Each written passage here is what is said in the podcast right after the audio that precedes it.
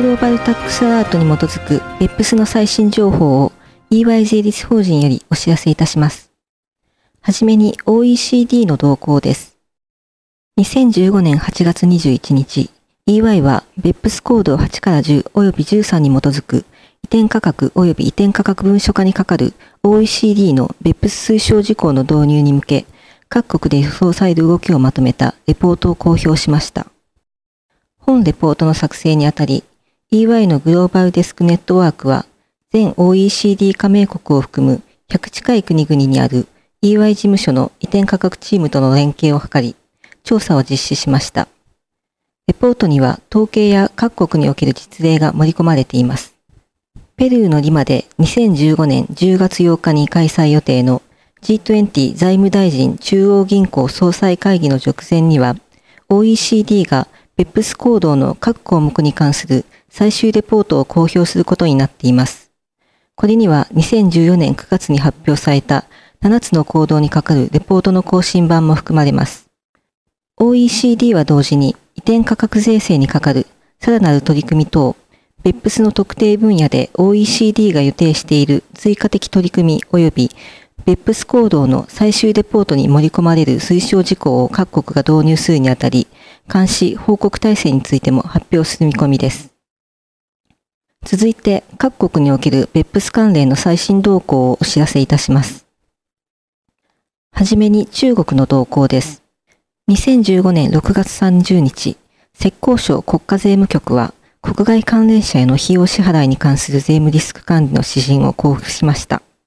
この指針は国家税務総局の2015年3月の発表に基づき、国外関連者への支払いを損金不参入とする規定の解釈及び導入にかかる詳細を示すものです。省の税務局が交付した指針ではありますが、国家全体の法人が影響を受ける可能性があります。指針には次の内容が盛り込まれています。1、損金不参入とされる支払い及びハイリスクな取り組みの具体例。2、国外への支払いに伴う税務リスクの評価方法6つ。3、税務行政において推奨される税務当局のアプローチ。4、国外関連者への支払いに関連し、税務当局への提出が求められる文書の見本を包括的に網羅したリスト。続いて、韓国の動向です。2015年8月6日、韓国企画財務省は2015年度税制改正案を公表しました。提案される改正の一つは、BEPS コード13に基づき推奨されるマスターファイル及びローカルファイルの作成に合わせ、国際取引にかかる情報を記載した新しい文書の作成義務を特定の多国籍企業を対象として導入するものです。この新規定が採択されれば、取引額及び資産価格が特定の基準値を超える内国法人または恒久的施設に適用されることとなりますが、これらの基準値と正確な基準はまだ公表されていません。対象法人は法人税申告期限までにマスターファイル及びローカルファイルの双方を韓国税務当局に提出しなければなりません。当改正案は国別報告書の提出は求めていません。最後に米国の動向です。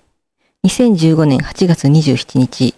下院歳入委員会及び上院財政委員会の各議長は、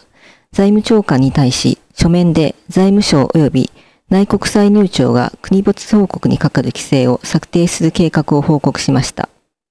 双方の議長は2015年6月にも書面で財務省が国別報告を要請し、